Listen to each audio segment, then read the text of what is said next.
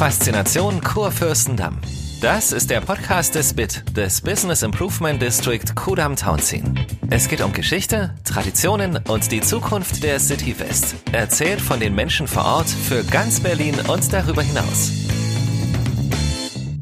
Ja, hallo und herzlich willkommen zur sechsten Ausgabe von Faszination Kurfürstendamm, unserem neuen Podcast des BIT Kudam Townsien.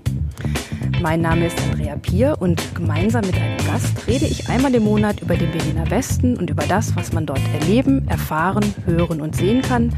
Es geht also um spannende Geschichten von Menschen, Orten, Unternehmen und Institutionen. Und falls Sie sich jetzt fragen, wer oder was ein BIT ist, das Kürzel steht für Business Improvement District und dahinter verbirgt sich eine Standortinitiative, die sich seit 2018 für die City West einsetzt. In unserer sechsten Folge geht es um den Autor und Regisseur Boris Pfeiffer. Und in einem ganz wunderbaren Gespräch erzählt uns Boris Pfeiffer über sein Leben in Berlin, seine Arbeit mit Kindern und gibt uns spannende Einblicke in die City West, die man sonst nicht so leicht zu Ohren bekommt.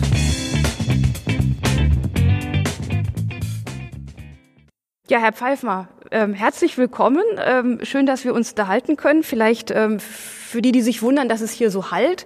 Wir stehen im recht leeren Foyer vom Theater des Westens, wo wir uns heute verabredet haben, damit Herr Pfeiffer uns etwas über seine Arbeit und über seine Kindheit in Berlin erzählen kann. Und da kommt auch schon gleich meine erste Frage. Herr Pfeiffer, wie war das denn für Sie in Berlin und natürlich besonders in der City West aufzuwachsen, also hier die Jugend zu verbringen? Und was hat sich seitdem verändert? Man, man trifft ja heutzutage nicht mehr auf so viele Original-Berliner. Ja, das stimmt. Ja, es werden weniger. Ich bin mit vielen Berlinerinnen und Berlinern aufgewachsen und ich bin aufgewachsen auf einem Garagendach äh, in einem Häuserblock, ich denke mal so aus den 20er Jahren, der ähm, geerbt worden war von zwei Brüdern, die da so eine ganz schöne Berliner Mischung an, an Mieterinnen und Mietern hatten. Und ähm, unter diesem Häuserblock befand sich eine Tiefgarage mit einem asphaltierten Dach darüber. Und das war unser Spielplatz. Da hatten wir die Teppichklopfstangen, haben wir Fußball gespielt, haben wir Länderspiele ausgetragen. Da haben wir Schmetterlinge beobachtet und Schneemänner gebaut. Und ähm, das war lange Zeit eine sehr behütete Kindheit dort mit sehr vielen Kindern und eben auch vielen Menschen, die immer auf diesen Hof kamen, um den Müll wegzubringen, die da ihre Tiere hatten, Papageien und so weiter. Das war eine wilde Berliner Mischung. Nicht ärmlich. Ähm, das klingt jetzt vielleicht äh, so abgeranzt oder so, aber es war es nicht. Das war ähm, einfach abgelegen. Und dahinter wurde damals die Autobahn gebaut, die Schlangenbader Straße, der Tunnel. Und das war unser zweiter Spielplatz, diese riesige Baustelle. Das waren die Sandberge. Und von dort über den Heidelberger Platz rüber zum Kudamm war es für uns damals natürlich unheimlich weit. Wir sind als Kinder so vielleicht bis zur Blissestraße gegangen. Da gab es damals schon das Eva-Kino. Da haben wir unsere ersten Filme gesehen. Wir haben im Park ab und zu gespielt. Und der Kudamm selbst, also die City, wenn man so will, hat sich mir eigentlich erst, ich denke, so ungefähr mit der Pubertät geöffnet. Das war die Zeit, als wir anfingen ins Kino zu gehen. Das war die Zeit, als wir anfingen Billard zu spielen. Das war die Zeit, als wir dann auch anfingen, das war ein bisschen später, die Kneipen rund um den Oliver Platz äh, zu erforschen und zu erobern. Das war Tanzen, das waren die ganzen Diskotheken hier. Und so langsam wurden diese Kreise dann immer größer. Und seitdem hat sich der Kudamm natürlich gewaltig verändert. Viele, viele Kinos sind verschwunden, die Läden haben sich ausgetauscht, die Architektur hat sich sehr verändert. Aber im Herzen hat er natürlich etwas bewahrt und das ist die Groß, im Großen und Ganzen, das ist die Berliner Traufhöhe. Das sind die Häuser, die eben nicht unmenschlich hoch gebaut worden sind, sondern die damals aus Brandschutzgründen insgesamt in Berlin niedriger sein mussten.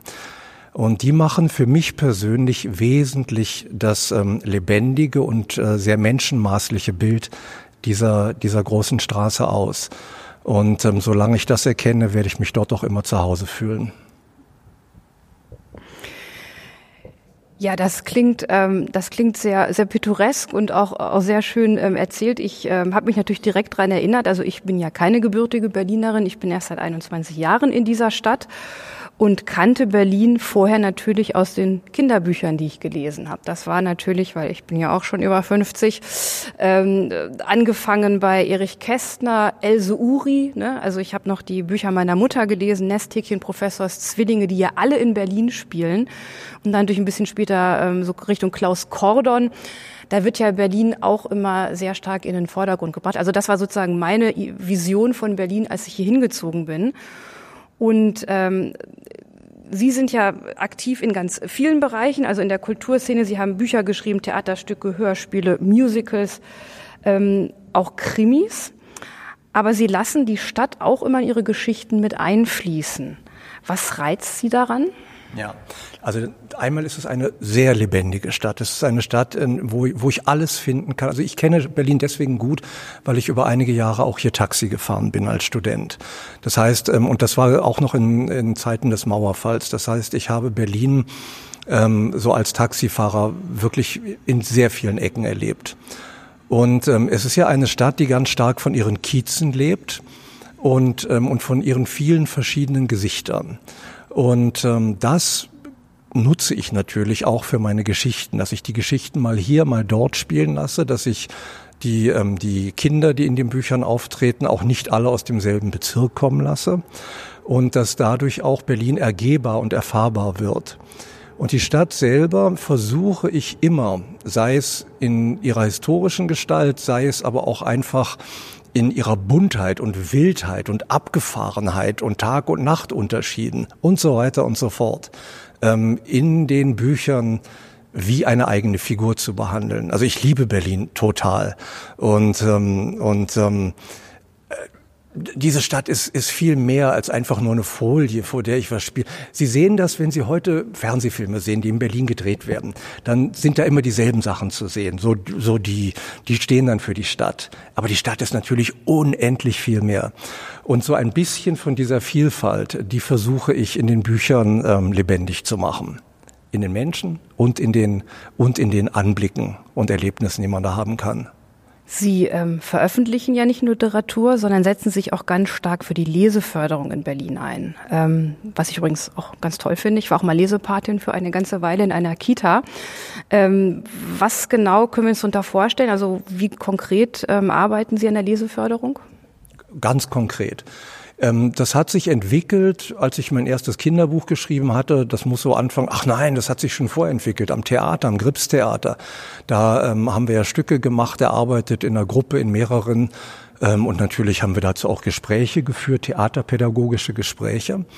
Ich bin dann später, habe ich Drehbuchschreiben studiert und bin dann Kinderbuchautor geworden. Und unmittelbar, ähm, nachdem ich mein erstes Buch geschrieben hatte, war ich auch zu einem Lesefest damals in Schleswig-Holstein eingeladen. Und meine Theatererfahrung hat mir da natürlich geholfen beim Vorlesen. Also ich habe von Anfang an lebendig vorgelesen und, ähm, und die Kinder haben gerne zugehört. Und dann kommt beim Vorlesen und bei der, sage ich mal, pädagogischen Arbeit natürlich auch hinzu, authentisch und ehrlich und offen zu sprechen, auf Augenhöhe mit den Kindern zu sprechen. Und das ist die zweite Kraft, die ich da mitbringe. Und innerhalb weniger Jahre bin ich dann einfach immer mehr zum Lesen eingeladen worden. Und äh, ja, das ist ein eigener Zweig meines Berufs mittlerweile geworden. Konkret, wie sieht das aus? Einmal ist das eine Schule, die haben vielleicht ein Buch äh, gelesen und äh, dann kriegen die mit von irgendjemand erzählt, der kommt auch her. Dann rufen die mich an und dann gehe ich dahin und dann lese ich vor. Dann bin ich anderthalb Stunden mit den Kindern zusammen. Dann spreche ich am Anfang zuerst mit ihnen, damit wir uns kennenlernen. Dann lese ich ein Stück vor, manchmal länger, manchmal kürzer. Das kommt auf die, auf die Kräfte der Kinder an. Dann wird es ein Dialog zwischendurch. Und ähm, das ist also ein sehr freies Spiel des Miteinanders. Und das bleibt haften. Wenn ich ein Jahr später wieder, ich sage jetzt mal Beispiel ist gerade Wedding, habe ich gerade eine Szene im Kopf, da kommt ein Junge an und sagt, du, du bist doch der, der letztes Jahr da war, du bist doch der mit dem Gorilla. Und ich sage genau. Und dann erinnert er sich. Und das passiert mir in Schulen in Braunschweig oder in Berlin oder sonst wo. Ganz oft Kinder, die dann warten am Tor, äh, dass wieder der Vorleser kommt, den sie gemocht haben und der ihnen ähm, ich gebe denen eben wirklich Aufmerksamkeit und die merken, da ist ein Erwachsener, der nimmt mich ernst. Und das ist ganz wesentlich bei dem, das wissen Sie als Lesepatin. Das ist ja manche Kinder haben so schwer mit dem Lesen. Manche bekommen keine Förderung von zu Hause, aus welchen Gründen auch immer. Ähm, das Buch ist manchmal einfach nicht Teil eines Haushalts. Das haben wir in der Welt. Und, ähm, und dann müssen andere Menschen ähm, diesen Kindern das geben. Eine Szene in Neukölln. Da war ich bei einem Freund, hm, einem, einem Schuldirektor, der hat mich eingeladen und ich habe dort vorgelesen. Und da war ein Junge, der war ein bisschen größer als die anderen. Ich vermute mal, der machte die Klasse zum zweiten Mal. Und nach dem Lesen nahm er dieses Buch, fragte er, darf ich das nehmen? Ja, natürlich. Und dann drückte er das an seine Brust und wollte das nicht mehr loslassen. Und das war das erste Mal, dass ihm jemand ein Buch vorgelesen hat. Und da drin steckt eine unglaublich große Kraft. Und, ähm, und diese Kraft versuche ich in den Lesungen ähm, rüberzubringen, den Kindern mitzugeben. Und Vorlesen bedeutet eben, das ist ja auch ein Geschenk. Das ist ja auch etwas, da macht ja einer was für dich. Und, äh, und dann wirst du wahrgenommen. Und dann, dann kannst du auch noch mit den Menschen sprechen. Und dann kannst du Gedanken ausdrücken. Dann kommt ein Gespräch auf Träume oder dann kommt ein Gespräch auf Ängste oder dann kommt ein Gespräch auf den letzten Streit. Vorlesen, und das gilt ja auch zu Hause, ist immer auch etwas, was zum Gespräch führen kann, zum Miteinander, zum Nahsein. Und ähm, ja, dann machte die Bundesliga eines Tages, meldete sich die DFL bei mir. Sie wollten ein Jahr des Lesens machen, ob ich, ob ich da Pate stehen würde. Dann ähm, bin ich mit Hertha BSC damals in Kontakt gekommen. Dann haben wir hier eine Lesung gemacht. Dann habe ich jetzt den Wirtschaftsrat auch von Union Berlin kennengelernt. Wir wollten zusammenarbeiten. Wir sind jetzt aber Corona verschoben im Moment. Dann Felix Angrig, der den, der den Kids Club leitet bei Hertha BSC, ist auch ein sehr umtriebiger, tüchtiger Mann. Da haben wir neulich ein Buch mit der DFL zusammen von dort online vorgestellt. Das wollten wir eigentlich, wollte ich eine Lesereise. Ich, ich schreibe Bücher mit den drei Fragezeichen, die in der Bundesliga spielen. Und das konnten wir alles nicht tun. Und dann haben wir eben diese Umwege gesucht. Ähm, und das alles liegt im Moment etwas auf Eis, aber das wird dann eben, heute habe ich gerade einen Anruf bekommen, eine Lesung gebucht für November 21. Ja. Ich drücke die Daumen, dass das dann auch alles so stattfindet. Ähm, wir im Theater harren ja auch der Dinge, die da kommen, bis wir wieder live spielen können und dürfen. Ähm, wenn ich noch mal kurz den Bogen zu Berlin schlagen darf. Äh, Sie haben ja in Zusammenarbeit mit der Stadträtin und verschiedenen Bibliotheken auch ein Buch mit Geschichten von Kindern hier aus dem Bezirk Charlottenburg-Wilmersdorf veröffentlicht, soweit ich weiß. Wie ist denn so ein Projekt entstanden? Das klingt ja ganz toll. Ja, ich habe mit einem Freund vor fünf Jahren einen kleinen Verlag gegründet, in dem wir Kinderbücher gerettet haben. Der, diesen Verlag, den wird es nicht mehr ewig geben, weil der Freund hat Berlin verlassen. Aber geboren da drin wurde auch das Projekt Kinderaugen. Und auf meinen Lesungen habe ich relativ spontan mal eine, eine Schulklasse südlich von Berlin, die, die freuten sich an der Lesung und dann sagte ich, habt ihr Bock selber mal ein Buch zu schreiben? Und die sagten alle ja. Und äh, dann sagte die Lehrerin, ja, meinen Sie das ernst? Ich sagte, ja, warum nicht? Und dann haben wir einen Schreibkurs gemeinsam gemacht. Also die Lehrerin hat sehr, sehr viel gearbeitet auch. Und dann habe ich ein erstes Buch gemacht unter dem Titel Kinderaugen. Planet 6b hat die Klasse das genannt. Und, ähm, und darin waren Geschichten von den Kindern aus ihrem Leben und Bilder. Und ähm, dieses Projekt habe ich dann weitergeführt und insgesamt sind da bisher fünf oder sechs Bücher so quer durch Deutschland entstanden.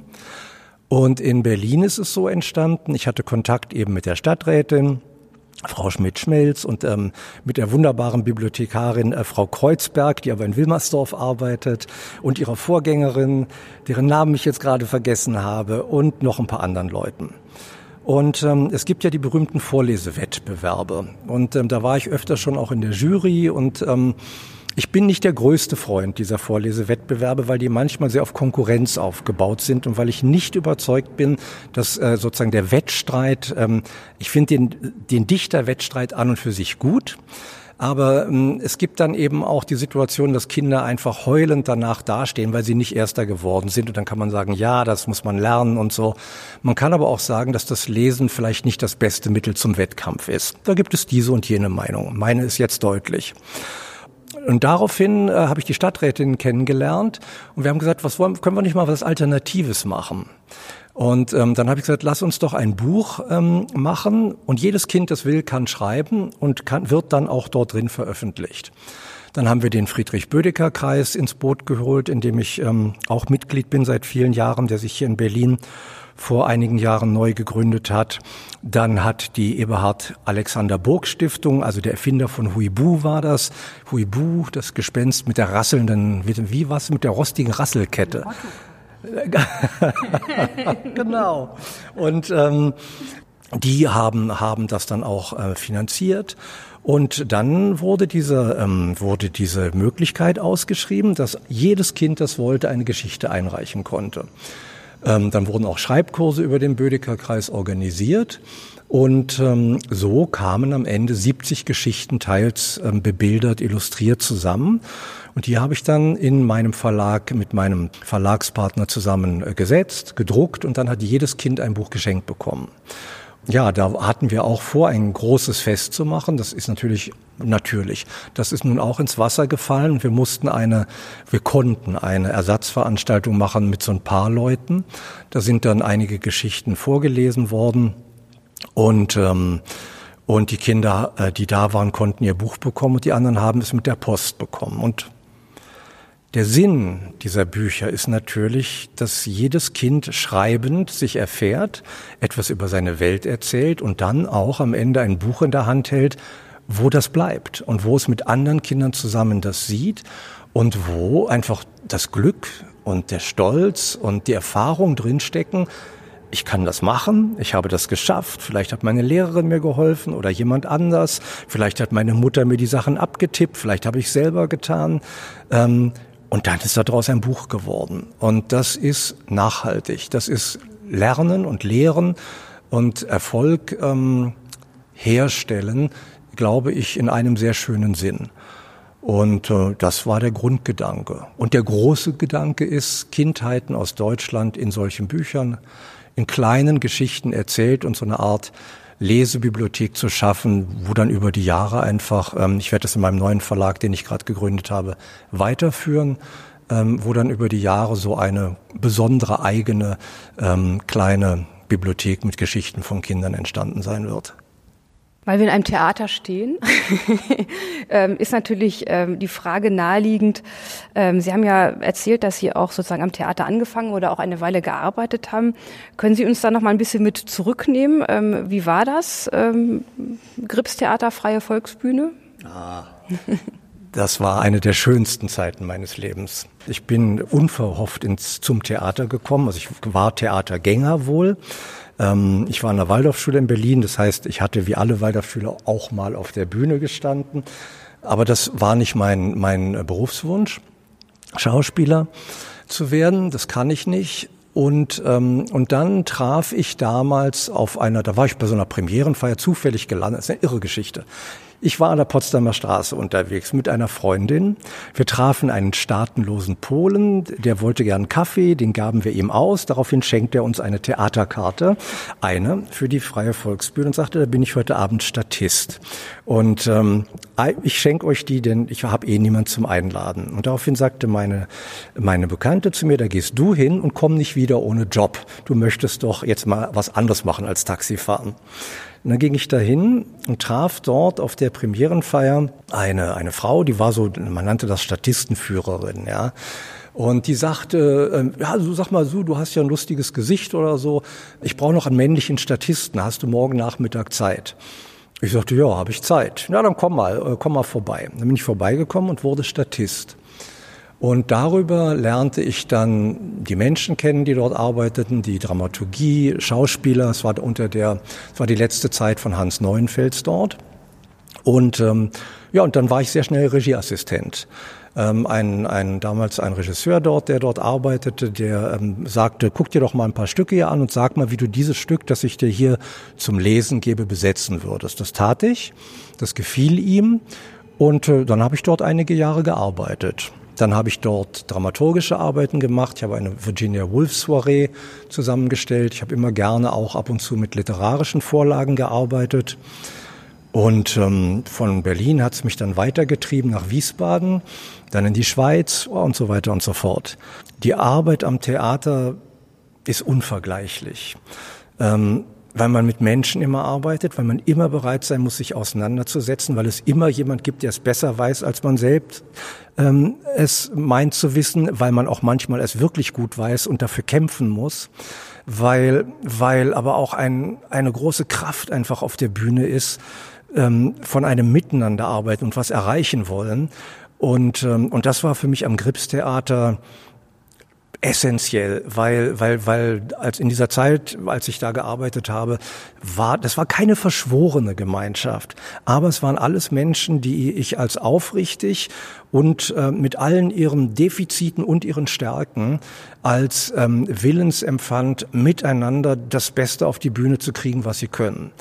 Manchmal klappte das, manchmal nicht. Aber da habe ich viel gelernt. Also Dietrich Lehmann war für mich ein Mann, ein Schauspieler, der, ich weiß noch, als das Gripstheater später dann mal ähm, ins Schlossparktheater umziehen musste, weil, weil hier renoviert wurde, da kam ein Schauspieler vom, der eigentlich dort am Schlosspark war, der in der Zeit nicht spielen konnte. Die Tür war offen, der setzte sich in den, in den, in die Zuschauerraum, der sah Dietrich Lehmann bei der Probe und der drehte sich zu mir und sagte, wer ist das denn? Der kann ja 27 Subtexte auf einmal spielen. Und das kann der.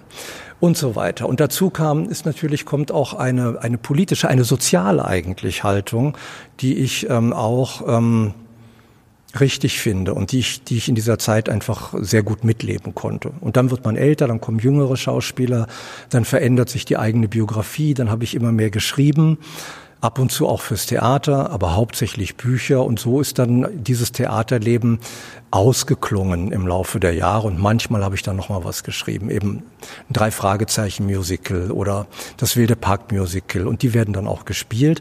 Aber mein, meine große Zeit, also große Zeit ist ja Quatsch, aber die Zeit, wo ich hauptsächlich am Theater gearbeitet habe, wo das mein erstes Leben war, die liegt eben einige Jahre hinter mir ja, ein, ein flammendes äh, Plädoyer, was ich natürlich ganz toll finde. Ich, ähm, ich hatte das äh, Privileg, muss ich ja sagen, wobei ich das als Kind und Jugendliche nicht so empfunden habe. Ich bin ins Theater reingeboren worden, weil bei mir alle am Theater sind, über viele Generationen. Ähm, aber ich kann das, was Sie sagen, auf jeden Fall unterstreichen. Das ist ein ganz besonderes Leben, auch ein besonderes Arbeiten und ich möchte das auch nicht missen. Jetzt ähm, ja, sind wir eigentlich schon am Ende. Das war jetzt sehr spannend. Ich glaube, da könnte man eine ganze Serie draus machen. Jetzt machen wir es wie, wie beim Speed-Dating ähm, am Schluss immer noch mal. Fünf Stichworte zur City West und los. Ja, einer ist ein Stichwort, wird zwei Stichworte. Ich habe einen neuen Verlag gegründet, in dem ich auch Berliner Geschichte äh, beschreiben will. Der heißt Verlag Akademie der Abenteuer. Und ähm, da suche ich noch Berlinerinnen und Berliner, die bei mir veröffentlichen möchten. Das war jetzt kein Stichwort, das war Werbung in eigener Sache, aber es ist mir wichtig. Okay, fünf Stichworte City West.